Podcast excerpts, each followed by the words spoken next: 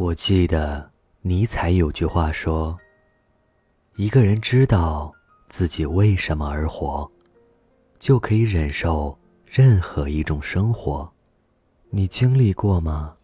大口吃饭，大步走路，只为了节约那几分钟的时候。明明累得不行，但还是要强迫自己打起精神，把所有的事情都处理完的时候。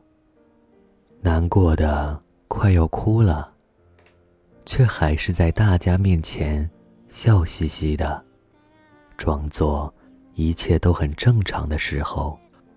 我们都是普通人，会疲惫，会委屈，会感到。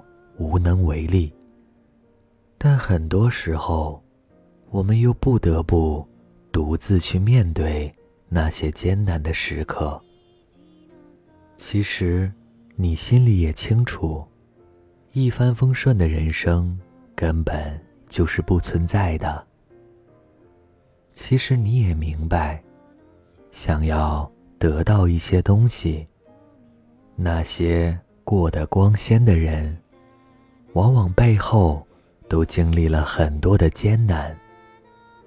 那些稳稳的站在高处的人，其实也都有过跌落谷底的时候。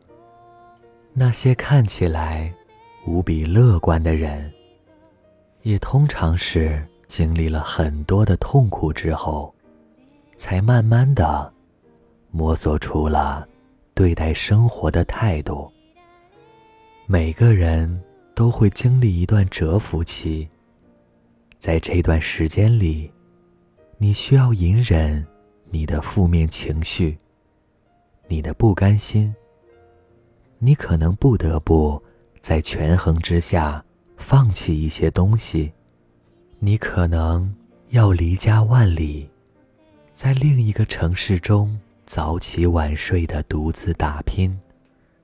但也正是这些时刻，会加重了你收获时的成就感，也让你的人生更加的饱满和充实。